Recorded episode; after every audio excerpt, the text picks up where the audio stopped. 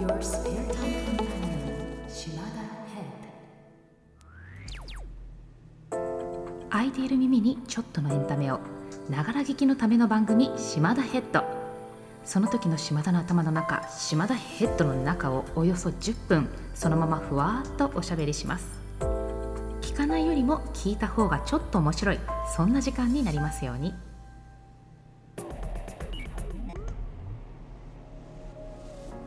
どうも4回目になりました島田ヘッドです。皆様いかがお過ごしでしょうか？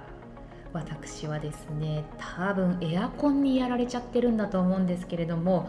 自律神経の調子がちょっと狂ってるなぁと感じる体調です。全然大したことはなくて元気なんですけれども梅雨の時期からずっとなんかちょっと調子が良くない感じがあります。特に私は自律神経に来てるなって思う時にお腹が壊れちゃうことが多いんですよ。それでちょっと意識的に腸の調子腸の調子を整えるための食材を食べたりとかしています。私はつば九郎大先生を尊敬しておりまして、まあ、それから派生してヤクルト球団のファンでもあるんですけれどもちょっとでもつば九郎先生の活動資金もしくはギャラになれればっていう思いもあって最近話題のヤクルト1000なんかも宅配でお願いしています。それからゲットマイルドの方で志麻さんが教えてくれた件なんですけれども8月は発酵食品を食べるといいよという月だということもありましてもちろん腸のためにも良さそうなので納豆チーズキムチといったものを意識的にやっぱり食べるようにしています。前回は海外の出張中に体調を壊しちゃったよっていう話。そこの中にお腹が痛くなった話も含めていたんですけれどもちょっと話しきれなかった病院のお世話になったエピソードを今日ちょっと続きで話したいなと思っています。本当前回も言ったんですけれども海外で病院にかかるなんていうことはない方がいいんですけれども私医療小説医療ドラマそういったものが大好きなので海外で病院に行く機会があればあったですごく興味深くいろんなことを見てきてしまいます。特にですね具合が悪いというよりもちょっと怪我をしてしまって病院に行った時はそれこそキョロキョロいろいろなものを観察してきちゃいました。コロナ禍になる前の12年間はベトナムで集中的に研修を行っていたので年間100日ぐらいベトナムにいました。だからこのエピソードもまたベトナムの話なんですけれどもベトナムのね整形外科にかかりました。その理由がまず車高の高い車から降りようとした時に荷物をいっぱい持ってたのでうまく降りられなかったんですよ。で荷物で手が塞がってるからああ落ちるって思っても手が出なくって膝からドーンと着地してしまったんですね。でその時にちょうどご飯に向かってる途中だったので膝それなりに痛かったんですけど痛みよりご飯っていう気持ちで平気でご飯を食べてたんです。そしたら膝が痛いっていうよりも熱いというような感覚になって脈に合わせてちょっとドキドキズキズキっていう感じになってきたんですよ。でこれなんかやばいかなと思って確認してみたらもう膝が色が変わって腫れて全体的に残念なじゃがいもみたいになってたんです。でこれはもうさすがに病院に行こうってなりました。地域によって差があるかもしれないんですけれどもその時私が滞在させていただいてた都市ではあの親御さんが朝学校にお子さんをバイクで送っていってその後自分が出勤するっていうような生活スタイルだったのでめちゃめちゃ朝が早いんですよ。そうすると昼休みの頃にはもうみんな眠くなっていて昼休みには昼寝をするっていうのがもうセットだったんです。大人の方でもです。で学校にもお昼寝の時間っていうのがお昼の後についていたので最低でも2時間昼休みがありました。だからご飯を食べた後でもまだしっかり時間があったのでそのまま病院に行くっていうことができました。さらにその地域がリゾート地だったのでインターナショナルホスピタルがあって英語が通じるドクターがいるよっていうことだったんですよ。すごく助かるなと思ってそちらに連れてっていただきました。それで私はベトナム語が分かりませんっていうことを伝えていたので西洋の方と思われるドクターが対応してくれたんです。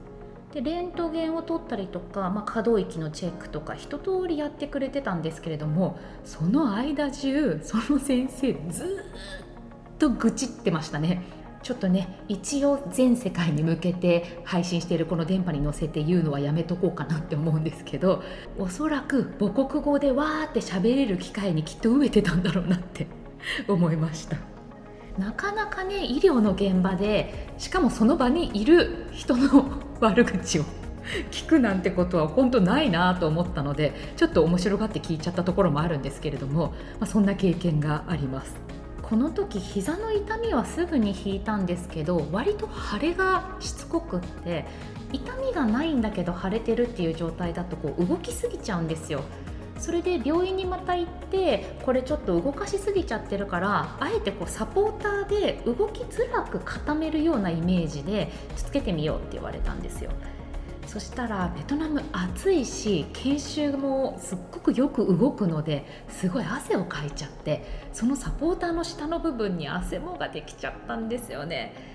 これで痒くて夜眠れなくなっちゃったんです。それで寝不足になってそしたら熱中症とかのリスクも上がるしよくない と思ってサポーター取っちゃったんですけど日本に帰ってきたらよくこの膝で動いてたねって言われました 私ちょっと昔から痛覚がおかしいのか例えば歯医者さんに行っても「あれ？本当にこの歯痛くなかったですか?」って聞かれたり美容室でブリーチしてる時に「本当にシミないですか?」って確認されたりなんかこんな感じで残念な痛覚をしているので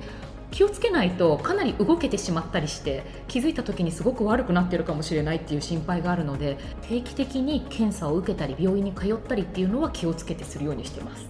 このエピソードはドクターとよく喋れたよコミュニケーションが取れたよっていう話だったんですけれども全く逆でドクターと何にも意思疎通ができなかったっていう経験もあります。それは中南米だったんですけれども別の国からコロンビアにフライトで前の日の夜のうちに飛んでおくっていうスケジュールだったものがなんでだったかな天候かなとにかくフライトがキャンセルになってしまったんですよ。でもう空港で4時間か5時間か待った上で結局今日はもう移動ができないっていう風になってで近くのホテルに行ったんですけどその時点で夜中の1時とか2時だった。だけど次の日の朝一番のフライトで飛んでいって研修に間に合わせようっていうスケジュールになったのでもう本当にねホテルではシャワー浴びて30分か1時間寝たかなぐらいでも出発したんですよ。そんなわけですっごく寝不足の状態だったんです。でフライトは大丈夫であっという間にもうワープしてで着いて少しクラクラするなとは思ってました。でホテルに着いてレセプションでちょっと手続きとかしてくださってるのを待ってる時にパターンって行っちゃったんですよね。でもう全然気が付かないうちにもともとチェックインするはずだった部屋に通していただいていてホテルドクターって言ってたと思うんですけれども多分ホテルが契約してるドクターが部屋まで見に来てくれたんです。そしたらやっぱりなんか注射を打とうとするんですよ。で前ベトナムの時にもその注射は一体何のための注射なんだっていうのを一応知りたかったっていう話をしたんですけど同じで私は今一体何の症状でこうなって何の必要があってどんな薬を打たれるのか一応知りたいなって思っちゃったんですよ。こういう患者ってうざいのかな？ドクターの皆さんすいません。この時はドクターストップがかかってしまって15年のキャリアの中で後にも先にもこの日だけまるっと仕事に穴を開けてしまったんですよ。それはそれはショックで本当にそうならないために体調管理とか体力づくりとかっていうのは気をつけてきてたつもりだったので結構部屋でメソメソしちゃってたんです。そしたらね受講者の方が花を一輪持って部屋までお見舞いに来てくださったんですよ。花一輪って超かっこよくないですか？なんかラティーノの情熱的な感じを受けて感動しちゃいました。自慢してすいません。なんかね倒れちゃったりってもちろん周りの人に大迷惑をかけてしまうし自分ももちろんしんどいからない方がいいんだけどこうやって人の温かさに触れることもできるんだなと思いましたただこの倒れた理由全部寝不足なので皆さんエアコンを適切に使ってよく寝てくださいねということで島田ヘッドの中身こんな感じでした Thank you so much for listening. This program is brought to you by Yuki Shibata. See you next time.